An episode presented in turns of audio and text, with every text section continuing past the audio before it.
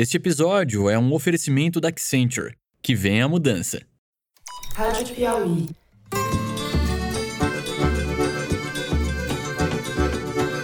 Olá, sejam muito bem-vindos ao Foro de Teresina, o podcast de política da revista Piauí.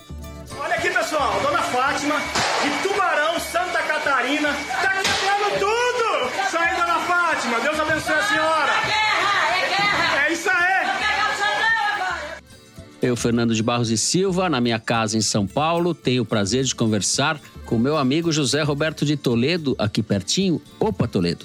Opa, Fernando. Opa, Thaís. Opa. Não, Bora, exército! Faz a linha, porra! Fecha a linha, porra! Dá ordem aí, caramba! Comanda tua tropa, porra! Para de frouxura, caralho! Thaís Blank está de férias. Pois é, justamente agora. Mas se a gente for esperar o Brasil dar uma trégua para tirar férias, é melhor mudar de país. Brincadeira, brincadeira. No lugar da Thaís, a gente trouxe hoje não um, mas três convidados. Na verdade, duas convidadas e um convidado, todos muito especiais. No primeiro bloco, estará com a gente a jornalista Marina Dias, que trabalha atualmente para o jornal Washington Post. Marina, que já foi repórter e correspondente da Folha nos Estados Unidos e também já escreveu para Piauí. Já participou da nossa aldeia gaulesa. Diretamente de Brasília. Oi, Marina, bem-vinda. Oi, Fernando. Oi, Toledo. Tô muito feliz, obrigada pelo convite. Uma honra. A honra é nossa. Quero me dirigir aqui, primeiramente, ao presidente Luiz Inácio Lula da Silva, para pedir desculpas pelo que aconteceu hoje na nossa cidade. A presidente do Supremo Tribunal Federal, No segundo bloco, quem vai conversar com a gente é a socióloga Samira Bueno, diretora executiva do Fórum Brasileiro de Segurança Pública, uma referência nos estudos sobre esse assunto no país. A Samira fala com a gente diretamente da Bahia, talvez ela esteja perto da Thaís. Olá, Samira, muito obrigado pela participação. Obrigada, Fernando. Obrigada, Toledo. O presidente da República, no uso da atribuição que lhe confere, decreta. Fica decretada intervenção federal no Distrito Federal até dia 31 de janeiro de 2023. Por fim, no terceiro bloco, vamos receber um colega muito especial que deixou o jornalismo para se aventurar, palavras dele, no ramo das biografias. Deixou o jornalismo para entrar na história, né? Para entrar Que na nem história. biografado. Exatamente. E ele escreveu várias biografias, uma melhor que a outra, entre elas a trilogia sobre a vida e a trajetória política de Getúlio Vargas. Eu estou falando, claro, de Lira Neto, que conversa com a gente diretamente da cidade do Porto, em Portugal. Tudo bem, Lira? É isso, Fernando. Tudo bem, tudo um prazer enorme, uma honra participar aqui do Foro Teresina. Não achem esses terroristas que as instituições irão fraquejar. As instituições irão punir todos os responsáveis. Apresentações feitas, vamos então aos assuntos da semana. A semana foi marcada por forte reação aos atos criminosos protagonizados no domingo por milhares de bolsonaristas ou golpistas, alguns preferem terroristas, esses que invadiram, vandalizaram, depredaram, pilharam e sim, até cagaram no interior dos palácios que abrigam e simbolizam os poderes da República: Congresso Nacional, o Supremo Tribunal Federal e o Palácio do Planalto. A reação se deu em várias frentes. Depois que Lula decretou a intervenção federal na segurança do DF, nomeando o interventor o secretário executivo do Ministério da Justiça, Ricardo Capelli, o ministro Alexandre de Moraes, do Supremo, mandou prender o ex-ministro da Justiça de Bolsonaro, Anderson Torres, que era secretário de Segurança Pública do DF, e o comandante da Polícia Militar, Fábio Augusto Vieira. Moraes ainda afastou por três meses o governador Ibanez Rocha, do MDB, decisão referendada pelo plenário da corte nesta quarta-feira. Ainda no âmbito jurídico e policial, foram presos cerca de 1.500 golpistas que participaram da barbárie de domingo e ou estavam acampados em frente ao quartel-general do Exército em Brasília. Mais de mil deles foram encaminhados para o complexo da Papuda. No front político, a reunião de Lula com os governadores do país na segunda-feira foi uma demonstração de união entre divergentes em torno da democracia. Os responsáveis pelo financiamento e idealização do terror de domingo começam a ser identificados: empresários de transportes do agronegócio, gente que coleciona armas, policiais de diferentes escalões estão na mira das investigações. No segundo bloco, com a Samira, vamos falar da infiltração do bolsonarismo nas forças de segurança do país. Entre as imagens das invasões gravadas por celulares estão de um coronel tentando impedir policiais militares de prenderem os invasores do Planalto. Depois de quatro anos de governo Bolsonaro, que entupiu de militares a administração pública e inflamou o discurso golpista de forma ininterrupta, Lula tem um imenso desafio de saber se pode e como pode confiar nas Forças Armadas e nas forças policiais. Por fim, no terceiro bloco, nós vamos usar uma grande angular para destacar o aspecto histórico do terceiro governo Lula. Se antes de assumir o poder o petista já era comparado a Getúlio Vargas, pela popularidade e pela capacidade de articulação política, com o retorno ao Planalto, Lula se iguala ao líder de São Borja como presidente que pareceu sair para sempre da cena política, mas voltou ao centro do poder de maneira épica. O Lira Neto publicou uma reportagem sobre isso na Piauí deste mês, que se chama justamente A Volta dos Enterrados Vivos. Falaremos deles. É isso, vem com a gente.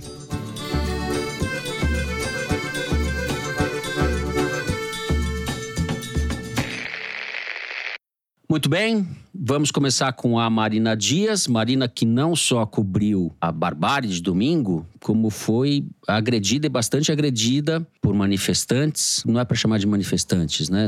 Por esses daí.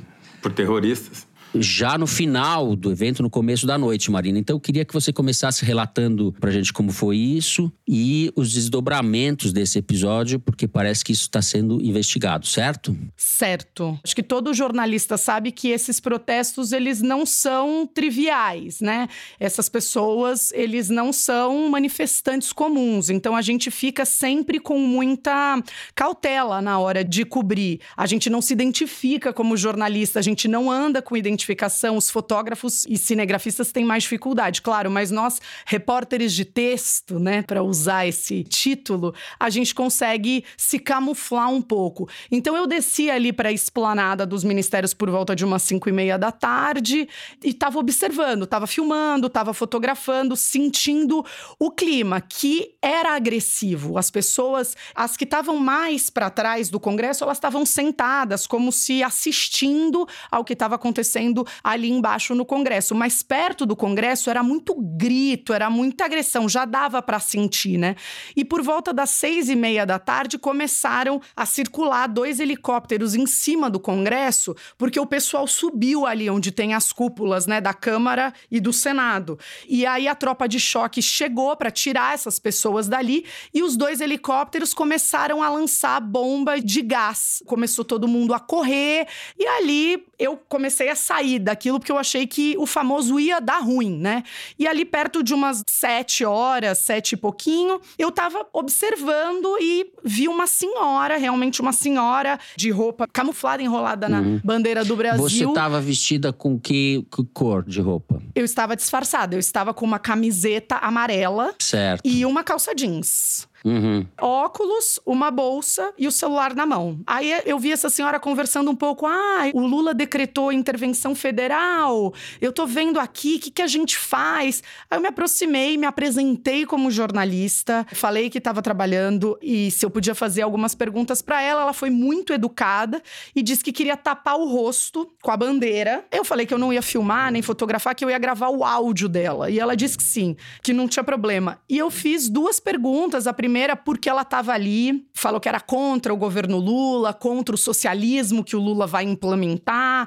E aí perguntei por que ela tinha ido ali naquele dia, no domingo, porque ela falou que estava há 60 dias acampada em frente ao quartel militar de Brasília. No presépio lá. Exatamente. Aí um cara que estava perto falou: não interessa, porque hoje.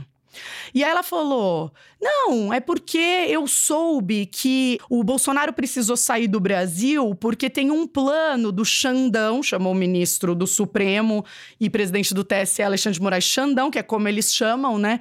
O Xandão tem um plano de mandar o PCC matar o Bolsonaro. E era por isso que o Bolsonaro estava nos Estados Unidos e por isso que eles estavam ali para defender esse governo que não é do Lula. Esse governo é do Bolsonaro. E aí, quando eu fiz a terceira pergunta, que era: e a senhora se inspirou na invasão, ouviu, né, alguma coisa sobre a invasão do Capitólio nos Estados Unidos? E aí um cara que não tinha nada a ver com a paçoca chegou por trás dela, gritando: "Não responda essa mulher. Essa mulher é jornalista de esquerda, sai daqui". Só que ele começou a gritar muito, muito violento, apontando a mão para mim. Aí eu pedi desculpa para a senhora, fui tentando andar para trás, assim, sempre olhando ele, mas eu comecei a ver pessoas vindo por trás de mim. E aí eu tive um reflexo que talvez tenha sido um erro, é, eu comecei a correr. E corri na direção do Ministério da Defesa. Só que na hora que eu tava chegando, alguém me passou uma rasteira, eu caí no chão, e aí uma turma começou a me chutar, puxar meu cabelo, me arranhar. Uma mulher tirou o óculos da minha cara, quebrou assim e falou para uma pessoa: tem que matar ela.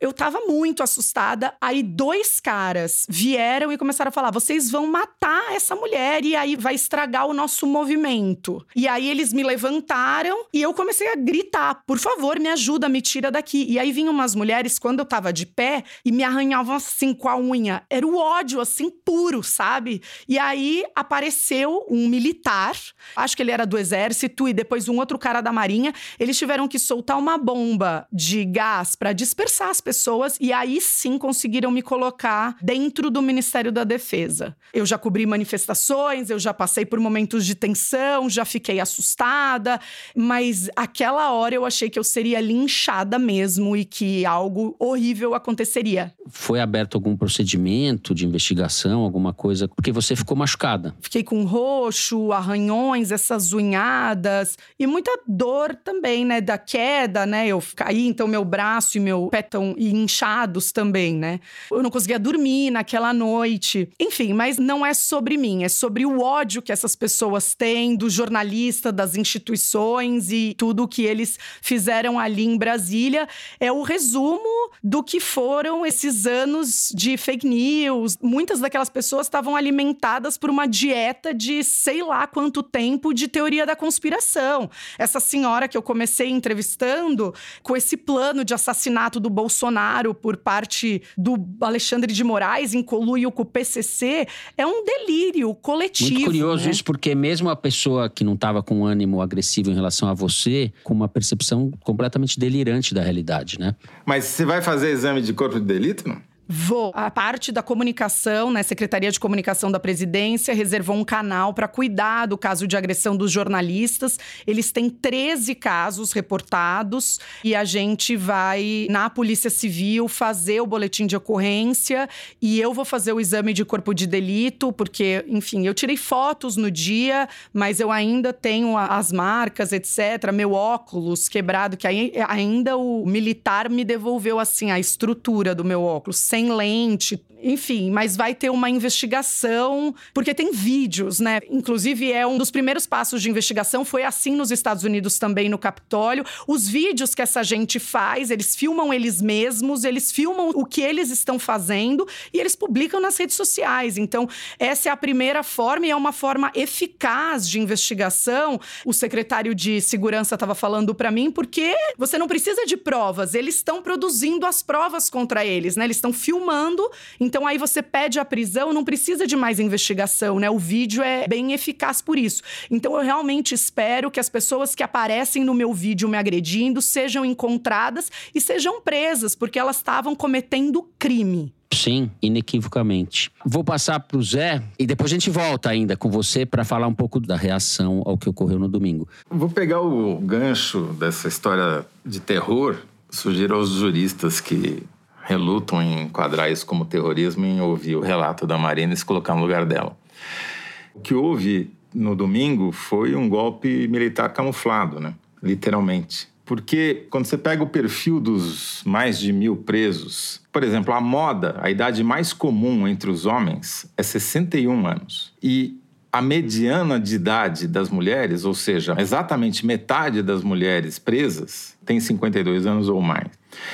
Que, que isso me diz? E ainda mais levantando os perfis das pessoas que já foram identificadas. É uma grande massa de manobra de pessoas, de pensionistas, principalmente pensionistas eh, militares, de filhas de militares que não casam para manter a pensão, aposentados, funcionários públicos municipais, estaduais e federais, candidatos derrotados em eleições. O que, que eles têm em comum? O ócio e uma boa remuneração e, portanto, um bom celular na mão. É o ócio destrutivo, é o ócio digital destrutivo, é o oposto do que o Domênico de Masi achou que ia acontecer do ócio criativo. É exatamente o oposto, é o ócio destrutivo porque muitas dessas pessoas, você vê pelos relatos daquela reportagem da equipe da Globo que ficou infiltrada no acampamento golpista lá do lado do QG do Exército, muitas delas são pessoas solitárias, que não têm mais família, ou que brigaram com a família, e que estavam lá porque não tem outro lugar para estar. Tá, né? Então, essas talvez possam até ter participado do ataque, a Marina arranhando ela. Mas eu acho que o cara, por exemplo, que veio gritando lá de trás e dando a ordem de ataque,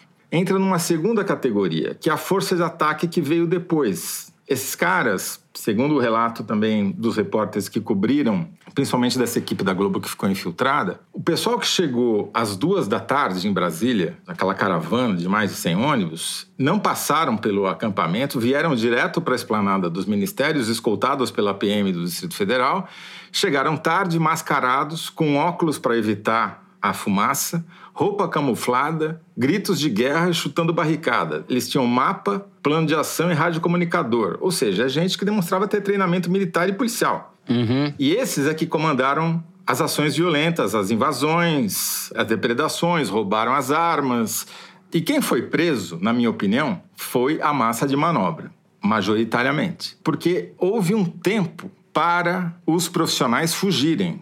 Teve ali 200 que foram presos em flagrante, mas esses caras são espertos e foram protegidos por um comandante do Exército, comandante Fernandes da Hora, que era o chefe do batalhão de guarda da Presidência da República, que aparece num vídeo tentando impedir a tropa de choque da Polícia Militar do Distrito Federal de prender os terroristas que estavam dentro do Palácio do Planalto. E a mesma coisa aconteceu no QG do Exército. Quando os manifestantes voltaram para o acampamento, o interventor, o Capelli, ele já empoderado, manda a tropa de choque da Polícia Militar do Distrito Federal entrar na área militar onde estava o acampamento para prender as pessoas. E aí o exército coloca três tanques, três blindados para impedir a PM de entrar e cria uma tensão. Hoje tem uma reportagem do César Feitosa na Folha de São Paulo relatando que houve, depois desse incidente, duas reuniões muito tensas entre, primeiro, o Capelli e o chefe do comando do Planalto, o general. Ele queria, de toda maneira, desfazer e prender as pessoas na madrugada. Os generais comandantes da área não deixaram e foi uma reunião muito tensa, que não conseguiu, Capelli não conseguiu convencê-los, mas pressionados, eles acabaram numa reunião posterior entre os comandantes do Exército, o ministro da Defesa, o Flávio Dino e o Rui Costa, combinaram que sim iam desmontar o QG dos terroristas lá do lado do QG do Exército. Ou seja, se não tivesse havido essa pressão, que o Capelli foi o pioneiro, provavelmente esses caras estavam lá até hoje, né? Acobertados pelo Exército. Por isso que eu digo que houve um golpe militar camuflado com a participação dos militares e essa eu temo não será descoberta e se for descoberta não será punida porque não há condições políticas para isso para pegar, aproveitar o que o Toledo estava falando sobre as pessoas do acampamento ali acobertadas pelo exército, o Palácio do Planalto recebeu a informação de que o exército não deixou a polícia militar entrar na madrugada porque pelo menos 700 pessoas foram tiradas do acampamento naquela madrugada antes da polícia militar chegar. E quando a polícia militar chegou, as barracas, várias delas já estavam vazias e quando alguns policiais policiais militares começaram a desmontar essas barracas, alguns militares do exército disseram: não, nós vamos desmontar essas barracas porque ainda tem pertences né, dentro delas e a gente sabe de quem é. A gente quer devolver pessoalmente para essas pessoas. Espantoso. Então, o Palácio do Planalto teve essa informação de que pessoas foram retiradas do acampamento e, visivelmente, pessoas conhecidas do exército. E isso chegou lá no palácio na segunda-feira como informação. Tudo isso que vocês estão relatando me leva à conclusão aqui que o Múcio é uma má escolha do Lula, uma péssima escolha. Eu, essa altura eu já tenho dúvidas, porque entre as pessoas que estavam lá dentro desse acampamento estava simplesmente a esposa do Vilas Boas, que foi o comandante do Exército e o grande chantagista da República, né? O cara que chantageou o Supremo Tribunal Federal para prender o Lula. Então, quando a Marina conta que eles dizem, ah, vamos devolver para que a gente sabe de quem são, eles sabem mesmo, que são parentes, amigos, ou eles próprios, né? Agora, o que eu acho que está claro é que o ministro da Defesa, o Múcio, não manda nos comandantes militares e os comandantes militares não mandam na tropa. E como é característico dos generais, eles aprendem e são treinados por sobrevivência a comandarem desde a retaguarda, né? Porque os poucos generais que vão para a vanguarda acabam mortos, né? Viram heróis, mas morrem. Então, o treinamento do general é sempre estar tá na retaguarda e olhando para onde a tropa está indo, para ele depois, porque o pior que pode acontecer para o general é dar uma ordem e a tropa não cumprir. Eu acho que nós estamos nesse momento agora. O que está ficando cada vez mais claro para mim é que eles tentaram replicar o modelo de 64. Parece ridículo falar isso 50 anos depois, ou quase 60, mas foi, porque eles criaram as condições para que algum general rebelde, tipo o Mourão, não o Mourão vice-presidente, mas o Mourão de 64, comandante de um destacamento do Exército em Minas Gerais, botasse os tanques na rua e começasse um golpe de Estado, entendeu? É isso que me parece que era o plano e que até agora, felizmente, não aconteceu. Mas claramente, o fato de todos os ministros da defesa do passado terem vindo em defesa do Zé Múcio me diz que eles sabem que a situação dentro da caserna é muito complicada, que talvez os comandantes militares não tenham mais comando sobre todas as tropas. E daí o receio de você acirrar os ânimos com uma medida como, por exemplo, demitir o Zé Múcio, que me parece que seria um grande erro estratégico agora. Depois que a gente gravou o foro, apareceu esse inacreditável decreto presidencial, melhor, a minuta de um decreto, o rascunho de um decreto, que foi encontrado pela Polícia Federal na casa do Anderson Torres, o ex-ministro da Justiça de Bolsonaro, mesmo que abandonou o cargo de secretário de Segurança Pública do Distrito Federal na véspera da invasão no domingo 8 de janeiro que, que dizia essa minuta? Ela previa a instalação do estado de defesa no Tribunal Superior Eleitoral, simplesmente para mudar o resultado da eleição. Um golpe bizonho. Fato é que Anderson Torres disse que foi tirado de contexto, que ele ia jogar fora, mas ele não fez nada contra a pessoa que supostamente preparou esse, essa minuta e mandou para ele, porque ele, como ministro da Justiça, teria que ter investigado. Ele prevaricou a não investigar uma proposta escrita de golpe de Estado. Tudo isso aumenta a pressão contra o Anderson Torres, que já está com a prisão decretada pelo Supremo Tribunal Federal, mas também contra o seu ex-chefe Jair Bolsonaro, porque caracteriza ainda mais uma conspiração para não aceitar o resultado das urnas e implantar um governo autoritário no Brasil. Eu não queria terminar o primeiro bloco sem mencionar a posse das ministras Sônia Guajajara, dos povos indígenas, e da ministra Aniele Franco, da Igualdade Racial. Três dias depois de tudo isso que aconteceu, foi um evento muito simbólico e muito emocionante para quem estava lá. Eu queria que você relatasse um pouco o contraste, né? Porque você viveu as duas coisas. Sim.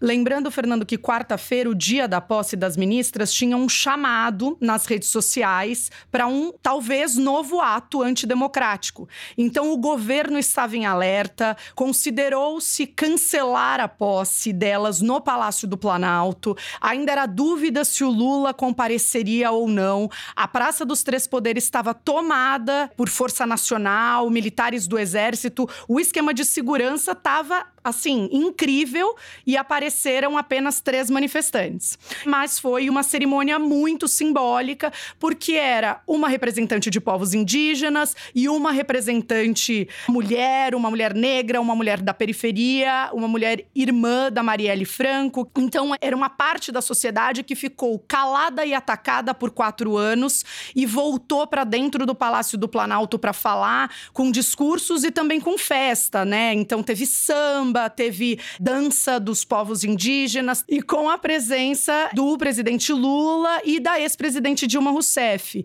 Então foi uma cerimônia pensada para ser bonita e simbólica naquele dia. Enquanto elas falavam, dançavam, cantavam, as janelas atrás, vidros quebrados, né? E, e lá embaixo dava para ver a Praça dos Três Poderes vazia de pessoas, né? E de carros, mas só com ônibus da Força Nacional e militares. Foi forte forte. Foi uma cerimônia bem simbólica. Muito bem. Marina, eu quero te agradecer demais pela participação e espero que você possa ficar com a gente até o final para ver se você acerta o Kinder Ovo. Parece que a Mari falou que quer acertar o Kinder Ovo ganha um óculos, é isso, Mari? Não, então eu tô dentro. A gente encerra assim o primeiro bloco do programa. Depois do intervalo, vamos falar com Samira Bueno, continuar falando de polícia e governo Lula e rescaldo de governo Bolsonaro. A gente já volta.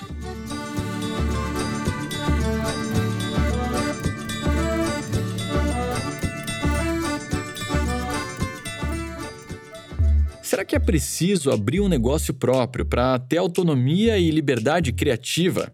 Hum, talvez não. Essa é justamente a cultura da Accenture, consultoria que atua em mais de 40 setores. Rodolfo Echenbach, presidente da Accenture para o Brasil e para a América Latina. Eu acho que é muito divertido trabalhar na Accenture, porque não tem rotina nenhuma. Cada projeto é um aprendizado e sempre focando muito em entregar valor para o cliente. Quem trabalha na Accenture confirma. A Accenture é como se fosse um parque de diversões que tem muitas atrações e que você consegue é, se aproximar, aprender, influenciar o plano. A cultura da Accenture, para mim, se resume em dar muita autonomia, dar muito tempo para pensarmos e te dar as condições de inovar. Parece uma formação de MBA, assim, as oportunidades que aparecem da gente crescer, colocar em prática, errar, levantar. Eu que tenho um perfil empreendedor, executivo, na Accenture, eu tenho a possibilidade de ser intraempreendedor. Interessou? O Rodolfo Estimbá conta mais. Os profissionais que a gente quer são que têm uma proficiência importante uh, na sua área de competência técnica, mas acima de tudo ele tem uma capacidade de criação e trabalho em colaboração. É com esse time que a Accenture entrega todos os dias a promessa da tecnologia e da criatividade humana. Accenture, que vem a mudança.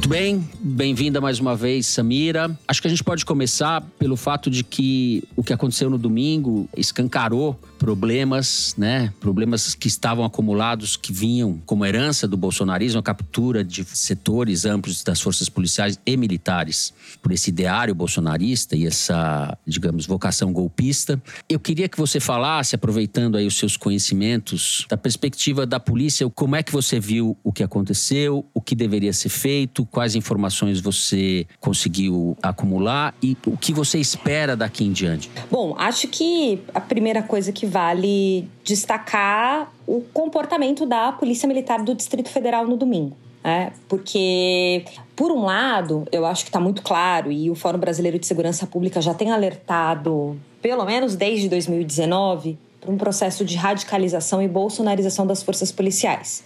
Em 2020, a gente teve a greve da Polícia Militar do Ceará, numa gestão de um governo do PT. Vamos lembrar que o Sérgio Moro era o ministro da Justiça e foi lá manifestar apoio aos policiais amotinados, foi aquele absurdo, enfim. Um processo que foi interrompido por conta da pandemia de Covid-19 que chegou ao Brasil no mês seguinte. Mas a gente tinha indicativos de greve naquele momento, em fevereiro de 2020, já em várias polícias, Espírito Santo, Bahia, Paraíba e todos os governos que seriam oposição, partidos de oposição ao Jair Bolsonaro. Então, eu diria que isso é algo que já está ali germinando dentro das tropas desde o início da gestão do Bolsonaro. O que a gente viu no domingo era uma tragédia anunciada. Né? Assim, vamos pensar o que foram os últimos 7 de setembro. A gente, no 7 de setembro do ano passado, no 7 de setembro de 2021, existia uma expectativa de que haveria uma tentativa de golpe, um ataque dos bolsonaristas aos símbolos do poder nacional, existiam esses pedidos de intervenção militar, de fechamento do Congresso, impeachment de juízes da Suprema Corte, inclusive com uma certa adesão das forças policiais, isso era temido e foi controlado nos anos anteriores. Então eu diria que era uma tragédia anunciada porque nós não sabíamos quando, mas nós sabíamos que provavelmente isso ocorreria. Acho que a grande questão que ficou muito explícita no domingo foi uma omissão completa da tropa da Polícia Militar do DF, que tem mais do que experiência para lidar com distúrbios, né, de controles de civis, essas manifestações e afins na Praça dos Três Poderes, porque boa parte do que ela se destina a fazer é justamente a proteção dos prédios públicos da esplanada. Vale destacar: as polícias do Distrito Federal são as melhores remuneradas do país em grande medida porque o dinheiro que pinga na conta do salário desses policiais é um dinheiro que vem da União, diferente do que acontece com as polícias dos estados. E eu acho que isso explicita como o problema está longe de ser apenas de efetivo e salário. Toda vez que alguma crise ou conflito se instala na segurança pública, a discussão acaba girando em torno disso. Ah, não tem efetivo suficiente ou os policiais são mal remunerados. E ali a gente não está falando disso. A gente está falando de uma força policial que se politizou de tal modo que ela simplesmente entendeu que poderia afrontar a lei e de algum modo apoiar ou aderir ao movimento golpista, né? Porque foi isso que o governador Ibanez fez e que o comandante geral da Polícia Militar fez. Muito falou-se sobre a participação do Anderson Torres. Ele era secretário de Segurança do Distrito Federal, virou ministro da Justiça do Bolsonaro e voltou a ser secretário do Distrito Federal. Então, era evidente que ele era um bolsonarista e que ele colocaria ali figuras da sua confiança e possivelmente bolsonaristas radicais. Mas no caso específico do Distrito Federal, o comando da Polícia Militar responde direto para o governador do estado. Então, é diferente, por exemplo, de São Paulo, em que o comando da PM responde para o secretário da Segurança Pública. Lá não, eles respondem direto para o governador. E era algo que estava posto nas redes sociais sociais, nos grupos de Telegram, existia alerta da ABIN de que tinha o risco de depredação. Então, assim, a Polícia Militar do Distrito Federal já lidou com 200 mil manifestantes na Praça dos Três Poderes e impediu que eles invadissem os prédios públicos. Então, não é algo que a polícia, enquanto organização de força, era incapaz, sabe? Ela não é que ela não tinha os instrumentos ou meios necessários para garantir a proteção dos prédios. É que simplesmente não houve uma preocupação de impedir de fato que isso ocorresse. Do mesmo jeito que, como você muito bem salientou, Samira, apesar de toda a experiência, salário, infraestrutura, número e tudo necessário para conter 200 mil pessoas, eles não conseguiram conter 4 mil, porque não foram instruídos para tal. E isso acho que é a frase fundamental do que você disse. E esse comando tinha que vir do governador, então faz todo o sentido do mundo que o governador seja afastado e responsabilizado. Agora, ao mesmo tempo, quando veio o comando, quando o interventor que eu já não me canso de dizer, é um, um, jornalista, ou seja, não tem nada a ver com a área, dá a ordem, a Polícia Militar do DF entra e começa a fazer o que tinha que fazer, inclusive enfrentando comandantes do Exército que não queriam deixar prender terroristas ali, dentro do Palácio do Planalto. Quer dizer, o golpe não teve sucesso porque houve uma reação e a tropa, de alguma maneira, atendeu às ordens de combater o ato terrorista, o levante contra as instituições. E também nos estados, né? A PM de São Paulo desocupou as marginais, no Paraná, por exemplo, impediu que fosse fechado o acesso a uma refinaria da Petrobras. Dá um pouco o quadro de quem manda e quem obedece nas PMs no Brasil hoje, por favor. Olha, Toledo, acho que você traz uma reflexão interessante, porque muito se fala no Brasil, boa parte da nossa discussão em torno do uso da força, da violência da polícia, reside no fato dela ser militar, né? E que isso é um problema. Mas se tem alguma vantagem dentro do militarismo, é que comando e controle funcionam dentro da lógica da hierarquia militar. Então, se a liderança está disposta a comandar e controlar, ela de fato consegue. Se o comando da Polícia Militar, e agora no caso o Ricardo Capelli, o interventor, está disposto a garantir que a polícia haja dentro das normas do Estado Democrático de Direito, ela vai fazer. E é o caso da Polícia Militar do DF. Ela tem ampla experiência, formação profissional dos seus membros e a tecnologia necessária que se espera para garantir o básico, né? Que aí a gente está falando do básico. A gente não está falando que ela precisa atuar como uma força policial de Hollywood. A gente só está dizendo que ela precisa fazer o básico, proteger prédios públicos da esplanada. Então, isso é um primeiro elemento. O segundo é que quando a gente fala dessa radicalização das polícias, de politização das polícias, a gente está falando de uma parcela dentro da polícia militar e de outras forças policiais. O que preocupa é o fato da gente ter cada vez mais oficiais da polícia militar que se desviam desse processo, digamos assim. Então, por exemplo, uma pesquisa que a gente divulgou no ano passado, foi em setembro, inclusive, mostrou que cresceu 29% a interação de policiais militares em redes extremistas vinculadas ao bolsonarismo e à extrema-direita. Eles interagiam com grupos bolsonaristas que pediam o fechamento da Suprema Corte, do Congresso, que requisitavam um golpe militar. Que planejavam o domingo 8 de janeiro. Né? Exato, por isso que eu falo, era uma tragédia anunciada, né? O que, que me parece que surpreendeu um pouco foi o fato disso acontecer uma semana após a posse do Lula. A gente supunha que isso ocorreria antes, né? Mas esse processo de radicalização se intensificou entre os oficiais, e os oficiais são os que mandam. Né? A gente precisa lembrar que a polícia militar no Brasil ela tem duas portas de entrada. Ela tem os praças, que são os soldados, os cabos e os sargentos, então são aquelas pessoas que estão no nível de rua trabalhando e fazendo policiamento ostensivo na viatura. E a gente tem os oficiais. E os oficiais são os que mandam, é o que fazem a gestão e o comando da tropa. Então, quando a gente tem um processo de radicalização que se acentua dentre os oficiais, a gente está falando que é quem manda nas tropas que estão se radicalizando mais do que quem obedece. E isso é muito preocupante. É, especialmente quando você tem tanta autonomia e discricionariedade, porque é disso que a gente está falando. O policial que está na ponta, ele é o braço armado do Estado, que se não tiver mecanismos de controle adequados, ele vai ser abusivo, ele pode ser violento e ele pode ser omisso em relação à sua função e, por exemplo, não organizar ali a sua tropa de modo que ela seja capaz de impedir, por exemplo, uma manifestação. O que a gente assistiu no domingo é vergonhoso, né? Assim, é uma marca vergonhosa na história da Polícia Militar do Distrito Federal ver os policiais escoltando os manifestantes até a Praça dos Três Poderes. Eu queria te perguntar, Samira, se você acha que esse o trauma causado por esse evento e a reação política ele, o fato do Lula ter chamado os governadores, ter iniciado aí uma limonada, digamos assim, a partir do, do limão que a gente ganhou no domingo, se isso pode ser uma oportunidade de refluxo dessa contaminação bolsonarista nas polícias, ou se eu estou sendo poliana ao sugerir isso, porque a gente tem governadores de direita ou de extrema direita, o governador de São Paulo, Tarcísio, colocou um, um secretário de segurança bolsonarista, um policial bolsonarista, no comando da polícia de São Paulo, né, que é a maior maior do país. Enfim, a gente tem um quadro bastante preocupante e também com esse histórico que você relatou de radicalização das polícias desde o começo do governo Bolsonaro. A gente pode ter uma oportunidade de reverter isso, de enquadrar um pouco ou não sabemos? Eu acho que é sim, Fernando, uma oportunidade e por diferentes aspectos, tá? Primeiro, acho que tá muito claro a questão de responsabilização do comando, né? Então, o afastamento do Ibanês é um sinal muito forte para qualquer governador. Tanto é que no dia seguinte estava todo mundo lá com Lula, mesmo Tarcísio, que inicialmente tinha hesitado em participar, estava lá e depois fez reunião, tirou foto cumprimentando Lula.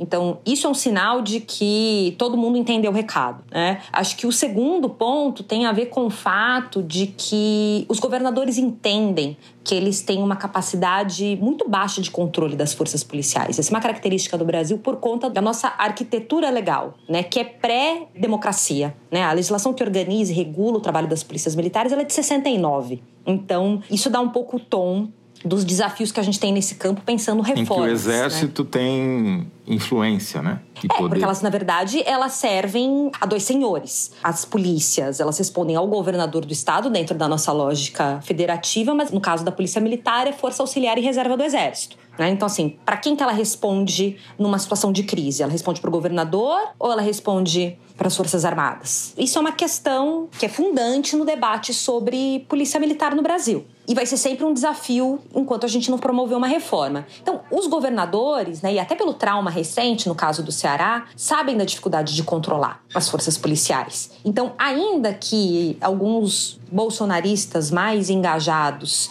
se animem a deixar suas tropas livres para descumprirem decisões do governo federal ou que sejam lenientes ali com os acampamentos de bolsonaristas e afins, o fato é que eles sabem que isso pode se virar contra eles, né? Então, essa mesma polícia que está sendo leniente com atos radicais dos bolsonaristas, ela pode daqui a pouco resolver se virar contra o governador e promover uma greve. E assim, polícia parou, acabou. Se a polícia parar, o caos se instala. Então, nenhum governador vai arriscar isso. Então, no limite, eles sabem dos desafios, assim, é uma... Eles estão sempre na corda bamba nessa relação com as forças policiais. Agora, Fazer disso uma limonada vai depender de um certo empenho, e me parece que a figura do Flávio Dino tem uma responsabilidade enorme nisso, que é de chamar esse debate, né? Vamos lembrar que O Lula e o Alckmin tinham prometido a criação de um Ministério da Segurança Pública durante a campanha. Isso não se efetivou no processo de transição. E mais do que isso, praticamente todas as figuras que estavam presentes na transição eram figuras ligadas à justiça. O próprio Flávio Dino é um juiz. Então, não me parece que o tema da segurança pública ou das forças policiais foi uma prioridade nesse primeiro momento. O governo, de qualquer forma, vai ter que fazer uma reforma agrária ali, né? Nas suas prioridades, a partir do que aconteceu. A realidade se impôs, né? Exato, a realidade se impôs e eu acho que se impôs mais rápido do que eles supunham, viu? Samira, se você pudesse dar um ou dois exemplos de reformas absolutamente necessárias das polícias que precisam ser feitas e que não estão na agenda. Eu acho que tem duas ações, diretrizes básicas, muito objetivas, que poderiam ser prontamente discutidas. Um, a gente precisa rediscutir esse processo de policiais na política. O policial que hoje é candidato, ele não foi eleito e ele volta para a tropa no dia seguinte. Acho que até o Rui Costa falou isso essa semana. Isso é muito ruim para a força policial. Essas regras absolutamente frouxas. Permissivas, né? Para policiais, isso. Frouxas e permissivas para que policiais se candidatem né, a cargos eletivos e, se não eleitos, eles voltam para a força policial. O número de policiais candidatos cresce a cada eleição e isso tem criado aí um caldo cada vez mais complexo de ser controlado. Então, como é que a gente discute direitos das forças policiais, dessas carreiras, sem que isso implique numa enorme politização. E aí a gente está falando de que 99% dos policiais que se candidatam estão em partidos de direita, direita e centro-direita. Então a gente está falando de uma politização que necessariamente é uma politização de direita. E o segundo tem a ver com a atuação dos policiais em redes sociais, né? É muito comum hoje que policiais tenham milhões de seguidores e isso, inclusive, acaba sendo uma porta de entrada para a política. É, eles se tornam muito famosos com discursos radicais, filmando operações e afins nas redes sociais, e isso acaba sendo a porta de entrada na política. E me parece que as corporações têm sido muito permissivas. Acho que, se não me engano, a Polícia Militar de São Paulo foi a primeira a regular isso por portaria, decreto, mas é algo que cada vez mais precisa ser observado e que, inclusive, outros países estão muito preocupados. A gente tem o caso da Alemanha, que nos últimos dois anos fez várias operações prendendo policiais que tinham se radicalizado em grupos de extrema direita. Inclusive, a última operação foi no mês passado, tinha até um juiz, uma juíza entre os presos porque isso tem sido uma tendência em diferentes países do mundo. Então, acho que isso também nos leva a olhar isso que está acontecendo no Brasil em perspectiva. Ou seja, se o cara é policial, ele seja policial. Se ele quiser ser candidato, entrar na vida pública, vai virar candidato, sai da polícia, não volta nunca mais, perdeu a eleição, azar dele. E enquanto for policial, não pode ter rede social, porque senão vira aquele caso do soldado do Rio de Janeiro que virou um estuprador com carteirinha da PM e eleito, né? O Gabriel Monteiro Monteiro. E agora elegeu a família inteira, né? Ainda tem mais pois é, esse é, detalhe. É, então é isso, esse é o custo. Você quer se candidatar, você quer ir, ir para uma carreira na política? Assim como um promotor ou como um juiz, você vai ter que abrir mão da sua carreira dentro da instituição policial. É, é assim, eu acho isso muito razoável e resolveria parte dos problemas que a gente está enfrentando. É razoável, mais do que razoável, é, é, é urgente. Samira, a gente quer agradecer muito a sua participação. Haverá outras, tenho certeza, se depender da gente. Esteja você onde estiver, na Bahia, não sei. Muito obrigado pela sua participação. Eu não sei se a Samira vai ter condições de ficar até o Kinder Ovo, ou se vai facilitar a vida da Marina. Eu acho que a Marina, depois do trauma de domingo, a Marina merece muito esse Kinder Ovo, tá? É verdade. Eu, queria, eu queria me posicionar fortemente em favor da Marina aqui, nesse, meu, nesse meu espaço, tá? Muito obrigado, viu? Samira, obrigado. Tchau, Fernando, Toledo. Brigadão, viu? A gente encerra assim o segundo bloco do programa. Depois do intervalo, vamos conversar com o Lira Neto sobre aspectos históricos do governo Lula, comparação de Lula com Getúlio Vargas e outros líderes mundiais. A gente já volta.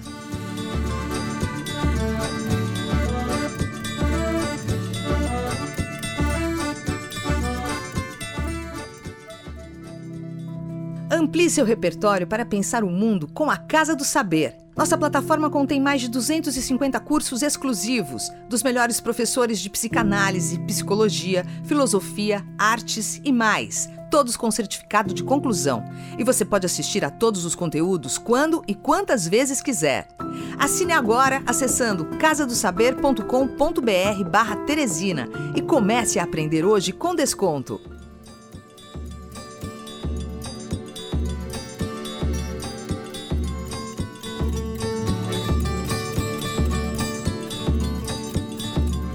Muito bem, queria agradecer nesse terceiro bloco a participação do Lira Neto. Lira, eu queria começar a nossa conversa tomando como gancho a reportagem, o artigo que você publicou na edição desse mês da Piauí, que chama A Volta dos Enterrados Vivos, um texto em que você mostra como o Lula, depois de ser considerado politicamente morto, carta fora do baralho, você mostra que isso aconteceu com Getúlio Vargas, que é o nosso exemplo mais próximo, que sai em 45 e volta eleito em 50 50 de forma apoteótica, mas aconteceu também com o general Charles de Gaulle na França, aconteceu com Winston Churchill na Inglaterra e aconteceu com o Perón, Juan Domingo Perón na Argentina. Talvez a gente possa começar ou concentrar nossa conversa no início, pelo menos, fazendo essa comparação do Lula com o Getúlio, porque é o que nos toca mais de perto eu peço para que você aí tome a palavra, fique à vontade para falar. E recomendo desde já a todos os ouvintes que leiam a reportagem do Lira na Piauí.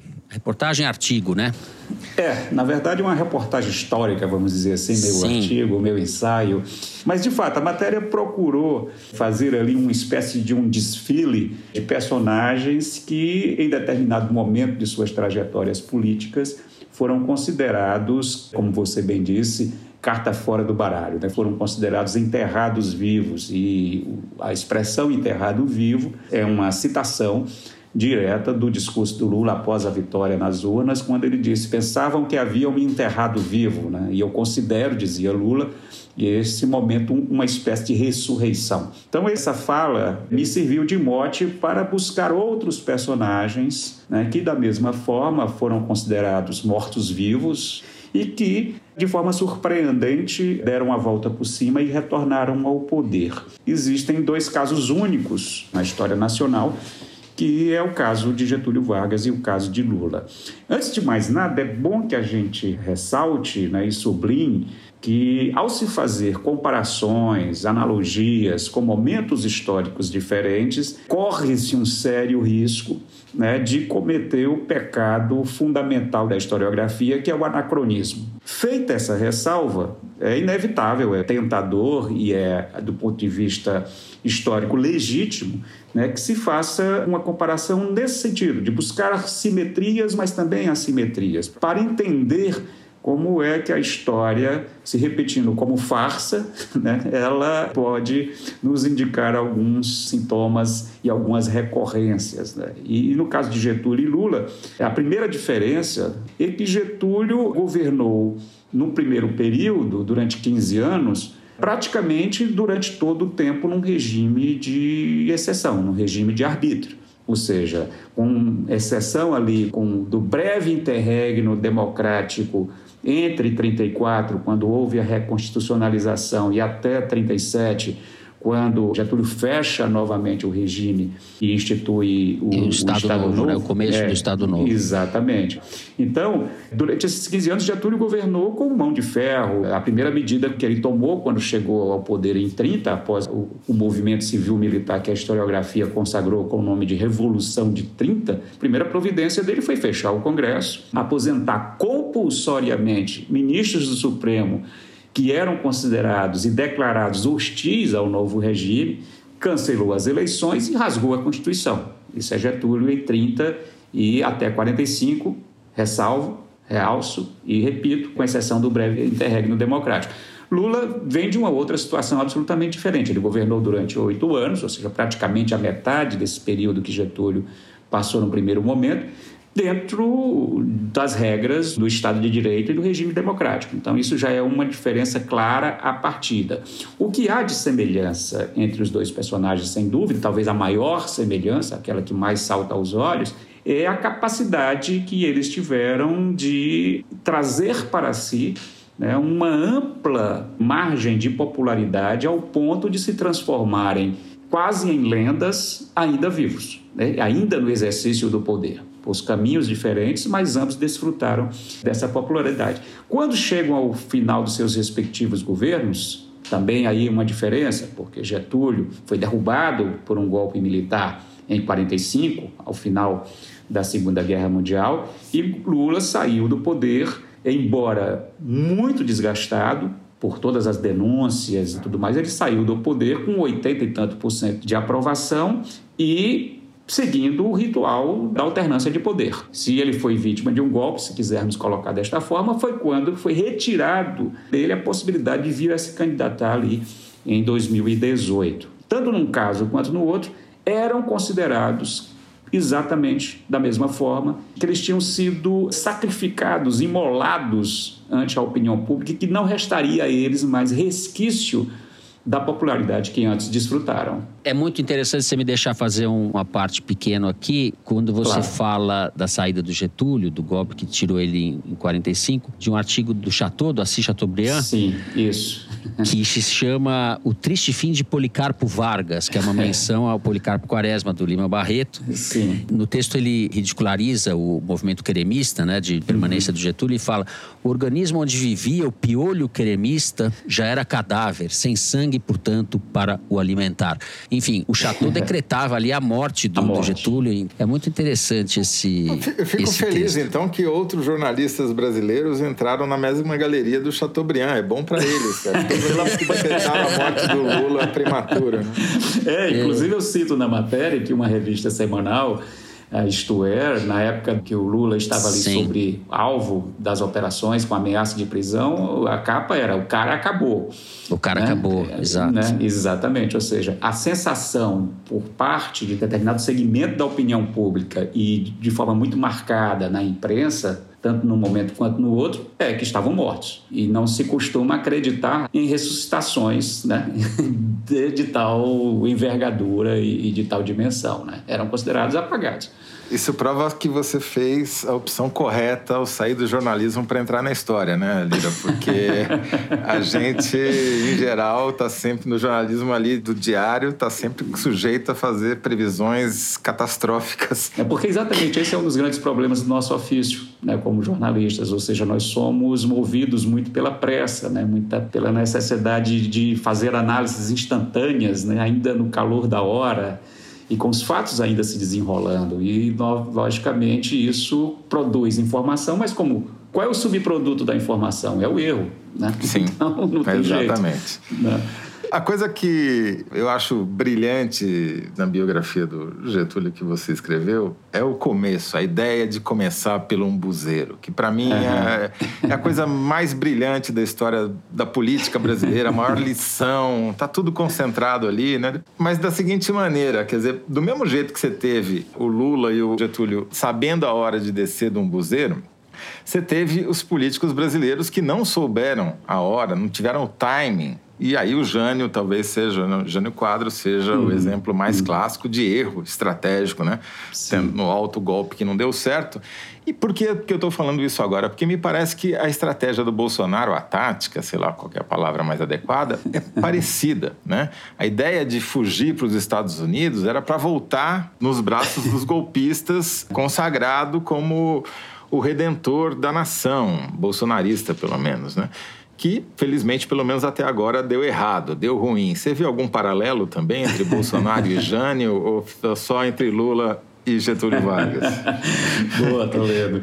Antes, assim, rapidamente, em poucos segundos, só para que o pessoal que está ouvindo aí entenda do que você falou. No primeiro volume do Getúlio, eu fui buscar uma história contada por ele já em 1950, portanto, pode ser uma história idealizada pelo próprio Getúlio, eu faço essa ressalva, que diz que a primeira lição política da vida dele foi quando ele era menino, fez uma travessura qualquer com um amiguinho, derrubou falar em derrubar o gato, acabou de derrubar aqui alguma coisa, derrubou o quadro de Júlio de Castilhos, que era a grande liderança do movimento republicano gaúcho, e na casa do velho general Manuel Vargas, derrubar um quadro de Júlio de Castilhos era crime de lesa pátria, né? o grande ídolo dele, e o Getúlio subiu no ombuzeiro para se esconder e ficou lá um dia inteiro, a noite toda, e disse: só vamos descer quando a raiva de meu pai passar. O amiguinho dizia, mas já, eles já estão preocupados, estão preocupados, mas não estão angustiados ainda. Então temos que saber exatamente qual é o momento de descer do umbuzeiro.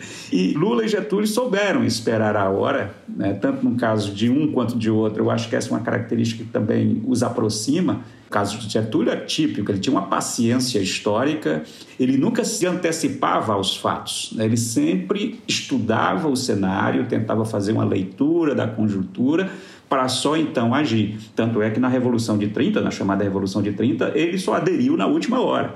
Quando percebeu que ia ser atropelado pelos fatos, ele que era contrário, ou pelo menos reticente ao movimento, se torna líder no movimento. No caso da comparação que o Toledo nos propõe aí, né, entre dois sujeitos absolutamente. dois acidentes na história da política nacional, dois acidentes terríveis, né, eu não sei dizer né, qual o mais terrível, talvez o mais recente seja o mais terrível, mas você tem aí dois estrategistas de Araque, né, duas pessoas que imaginaram construir uma situação tal que a partir da qual eles retornassem ou permanecessem, no caso, no poder de forma consagrada e de forma sedimentada num grande apelo nacional para que eles permanecessem. No caso do Jânio, deu no que deu, nós vimos. Né? Ele tinha, sim, a intenção de voltar com desfrutando de amplo apoio popular após a renúncia intempestiva. E no caso de Bolsonaro, esse mesmo delírio, né, esse mesmo disparate se repete de uma forma ainda mais nociva para a vida nacional. No caso da renúncia de Jânio, o Brasil sofreu uma crise política posterior que acabou por resultar na sedimentação do que viria a ser o golpe de 64 dali a alguns anos. Né? E no caso de Bolsonaro, no caso atual, no caso recente, nós ainda estamos sofrendo as consequências disso e não sabemos ainda quais serão os desdobramentos, a história nos dirá. Né? Eu lembrei da conversa que a gente fez com o Celso Rocha de Barros no final do ano a respeito do, do livro dele, PT uma história. E o Celso diz uma coisa interessante sobre a tarefa histórica do MDB na década de 80, que foi fazer a travessia para a democracia. Fazendo uma comparação com o Lula, que a tarefa histórica do PT e do Lula especificamente, né, da Frente Ampla, do governo Lula, talvez seja essa de colocar o país de novo dentro de uma democracia saudável, vamos dizer assim, para facilitar as coisas. Me ocorre que a tarefa histórica não é a pessoa que escolhe, né? É um pouco aquela ideia do Marx, né? Os homens fazem a história, às vezes, a revelia da sua vontade. Mas faz sentido a gente pensar num terceiro Lula com essa missão histórica? A comparação que você sugere é muito significativa na medida em que lembremos que o MDB, a época da redemocratização, não era exatamente um partido político, ele era uma frente, uma frente muito ampla, que aí congregava inclusive antagonismos bastante intensos em busca de um ponto comum que era conquistar a redemocratização. No meu entender, o que nós estamos vivendo hoje, experimentando hoje, não é um governo do PT, isso é um governo de uma frente e tem que ser entendida desta forma. E como toda frente, ele pressupõe o convívio das diferenças, inclui também, além do convívio das diferenças, concessões mútuas e sistemáticas. Né? Então não há outra forma de sairmos né, dessa era Bolsonaro, senão a partir de uma construção de frente, né, de esforços, uma concentração de esforços. Eu acho que a comparação é muito pertinente. Eu acho que há uma compreensão, inclusive, da parte do próprio Lula, a própria formação ministerial indica isso, por mais que ele, de forma muito hábil, assim como Getúlio, né, eles são mestres na astúcia política e no processo de convencimento da opinião pública e de construção de consensos. Não esqueçamos que Getúlio foi, apesar de um ditador, isso é uma, uma das deliciosas contradições da figura pública de Getúlio Vargas, ele, como ditador, foi ao mesmo tempo um construtor de consensos. Ele conseguiu, inclusive, ali naquele instante, num período em que o Brasil, do ponto de vista histórico, estava recém saído da escravidão, 30 para 88. E 40 e anos. É, é 40 anos. É, é menos do que hoje para o golpe de 64. Então, Sim. exatamente. Ele conseguiu ali, a duras penas e com muito esforço e à custa de muita negociação, uma conciliação impossível e inimaginável até então, que era entre capital e trabalho. Né? Ou seja, ele às vezes perdia a paciência com o empresariado, dizia: esses tubarões não percebem que eu quero salvá-los, né? e eles não conseguem aceitar que nós temos que modernizar essas relações entre capital e trabalho, tirá-la do sistema Isso. escravista, Vale exploratório. hoje, né? Vale pro Lula, né? O Lula, Mas vale- o Lula é, às é. vezes os tubarões não percebem que o Lula está salvando eles, né? Pois é, exatamente. Olha, Fernando, olha, Toledo, eu acho uma coisa interessantíssima, né? Que boa parte da pauta contemporânea do que nós estamos discutindo hoje tem raiz e passa necessariamente pela chamada Era Vargas. O que é que nós estamos discutindo hoje? Tamanho de Estado, privatização versus estatização, previdência, reforma da previdência, reforma das leis trabalhistas, petróleo, tudo que nós Mili- estamos militares, reindustrialização. Militares, Exatamente, exatamente. A participação dos militares na política ou não. São os mesmos temas que orbitam com impressionante recorrência a vida republicana nacional. Eu até já escrevi um pouco sobre isso e não perco a oportunidade de repetir isto aqui. É que, do ponto, se formos analisar a história republicana brasileira, quando três elementos discursivos se unem no mesmo instante histórico, o resultado é a tragédia. Que três elementos recursivos são esses? Primeiro, um discurso moralista, udenista, salvacionista, que impunha a bandeira contra a corrupção. Uma bandeira seletiva, porque olha para o rabo de um e não para o rabo do outro. Esse discurso moralista, anticorrupção, se junta a uma fantasmagoria do perigo vermelho. Então, ah, temos que salvar o Brasil do comunismo.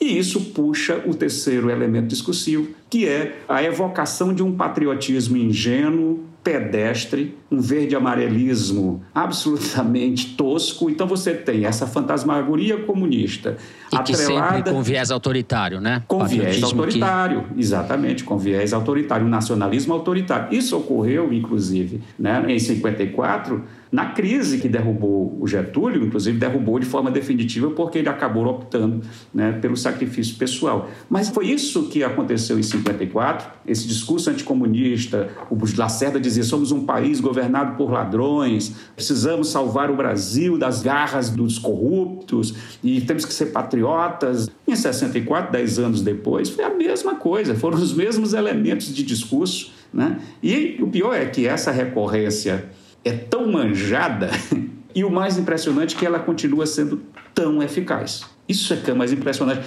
E, logicamente, isso é decorrência do nosso desconhecimento histórico. Né? Isso é Perfeito, decorrência do nosso perfeito. alfabetismo histórico e político. E agora, sem lastro na realidade, né? Tem um elemento farsesco nisso tudo, mas não Sim, é menos eficaz por isso. Exatamente, É, exatamente. porque é, é digital, é virtual. Né? A realidade é construída a partir da desinformação, é uma realidade paralela. Gente, a conversa poderia se estender por horas, mas eu estou aqui já levando puxão de orelha da direção, porque a gente já está com o tempo esgotado. Combinemos assim, me chamem outras vezes. Pô, Lira, vai ser, vai ser um prazer. Eu queria agradecer muito a sua gentileza, a sua participação. Espero que você possa ficar aí para o final, para o próximo bloco do programa, que é o Kinder Ovo. Ah, vamos ficar, tá tão boa a conversa, vou ficando. Vamos ficar. É isso, então. A gente agradece muito, Lira. Vamos encerrar o terceiro bloco do programa e partir direto pro Kinder Ovo. Marina, cadê você, Marina? Eu tô aqui esperando a cola que a Mari vai me mandar pra eu ganhar, né? Que eu entendi que é esse o combinado. Não, não recebi nada, tô assim, em dúvida. Pode soltar, Mari.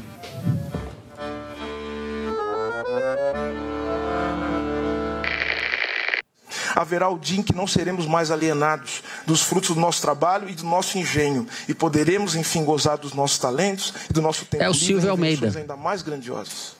Hoje coloco-me humildemente como um operário na escrita de mais um capítulo desse sonho. Eu vi que a Marina ia responder, mas o Fernando atropelou. Sim, a Marina tá, pode... Foi Ah, quase. eu não, era pra gente, falar. demora, demora. Meu, assim, demora. Mas Não, foi o ótimo. delay, foi, o delay, porque a conexão A com Brasília é Marina muito ganhou. ruim. A Marina ganhou. O apresentador é um grosso, é um sujeito sem. Sem Pode me enviar que o óculos, então, Fernando, aguardo o óculos aqui. Obrigada. Exato. É o mínimo que o Fernando pode fazer agora é mandar uma armação nova pra você. É. Então, ganhou a Marina, discurso de posse do ministro dos Direitos Humanos, Silvio Almeida. Eu aproveito, então, para me despedir da Marina e agradecer mais uma vez e do Lira Neto. Agradecer muito a participação de vocês dois. Foi muito legal. Até breve. Até breve. Muito obrigada. Tchau, Marina. Um beijo. Obrigado. Tchau, Lira. Que prazer te ouvir. Tchau, querida. Muito bem. Vamos para o Correio Elegante. É mais curtinho hoje, Zé. Eu vou começar com o recado da Fernanda Raman. Raman com H. H-A-M-A-N-N. Caros companheiros do foro, sou psicanalista e crítica ferrenha da psicologia behaviorista, a lá laranja mecânica, que trata as pessoas como cachorros treinados para responder a estímulos. Mas desde que comecei a escutar o foro, confesso que me lembro toda sexta das descobertas de Pavlov, o pai do behaviorismo. No seu mais famoso experimento, ele tocava uma campainha sempre que oferecia carne a um grupo de cachorros. Com o tempo, descobriu que os cães salivavam só de escutar a campainha, mesmo na ausência da carne. Pois quando escuto a música que abre o foro de Teresina, não começa a salivar, mas uma resposta condicionada de felicidade aparece na minha mente. E sextou. Talvez a escolha pela sexta explique o sucesso. O programa é capaz de gerar associações positivas, mesmo tratando de tantas barbaridades. Um grande beijo pavloviano e freudiano também, porque só Freud explica a pulsão de morte que vitimou o Brasil nos últimos quatro anos. Ah, que carta legal da Fernanda Raman. Muito obrigado, Fernanda. Um beijo. Continue salivando. Vamos salivando. Muito bom. Bom, nossa diretora Mariana mandou eu ler uma mensagem da Isabela Toneto. Diz a Isabela: Venho por meio deste correio elegante solicitar que Felipe, meu amado noivo, Controle sua ansiedade e me aguarde para escutar o Foro de Teresina às sextas-feiras. O estopim para o envio dessa cartinha aconteceu na última segunda-feira, quando ele, o Felipe, chegou em casa já ouvindo o inenarrável Foro ao vivo, no meio da discussão quente entre Toledo e Fernando.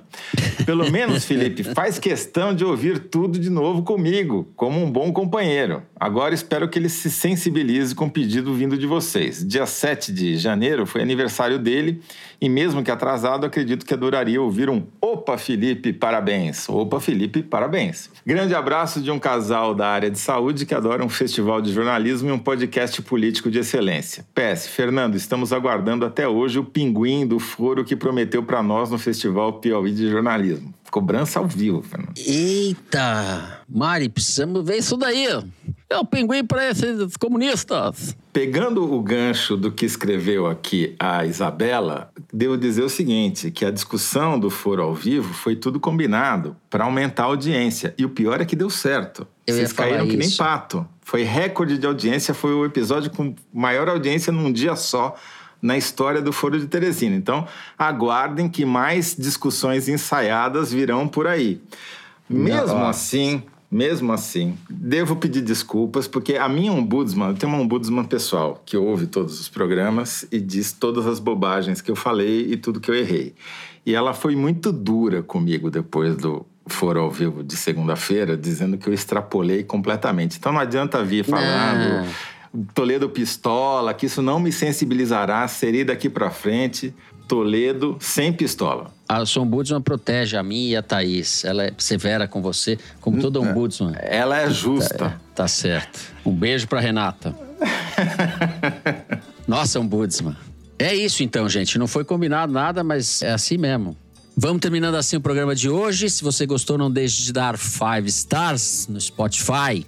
Segue a gente no Apple Podcast, na Amazon Music, favorita no Deezer. Se inscreva no Google Podcast, no Cashbox e no YouTube. O Foro de Teresina é uma produção da Rádio Novelo para a revista Piauí, com a coordenação geral da Evelyn Argenta. A direção é da Mari Faria e a produção do Marcos Amoroso. O apoio de produção é da Clara Reustab, a edição é da Evelyn Argenta e do Tiago Picado. A finalização e a mixagem são do Luiz Rodrigues e do João Jabassi, do Pipoca Sound. Jabassi, que é também o intérprete da nossa melodia tema, composta por Vânia Salles e Beto Boreno. A nossa coordenação digital é feita pela Fecris Vasconcelos e pela Bia Ribeiro. A checagem do programa é do João Felipe Carvalho e a ilustração no site do Fernando Carval. O Foro de Teresina foi gravado em vários lugares, nas nossas casas, no estúdio Madruga, em Brasília, na Bahia, onde está o Samir, e em Portugal. O Foro de Teresina foi gravado partout, como diriam os franceses. Eu me despeço assim do meu amigo José Roberto de Toledo. Para não deixar dúvidas, meu amigo Fernando. Só para registrar o seguinte, que a Thaís, mesmo quando ela não vem, ela nos dá tanto trabalho que ela precisou ser substituída por três pessoas, porque uma não bastava. Exato. Né? A Thaís então, é insubstituível. Exatamente. Esteja, Thaís, onde estiver, espero que não esteja nos ouvindo, para tirar Exato. férias, para não reclamar depois que ficou trabalhando nas férias. Thaís, Espero que você esteja bebendo caipirinha, cerveja e não acompanhando coco. o Foro de Teresina. É isso, gente. Boa semana a todos. Até a semana que vem.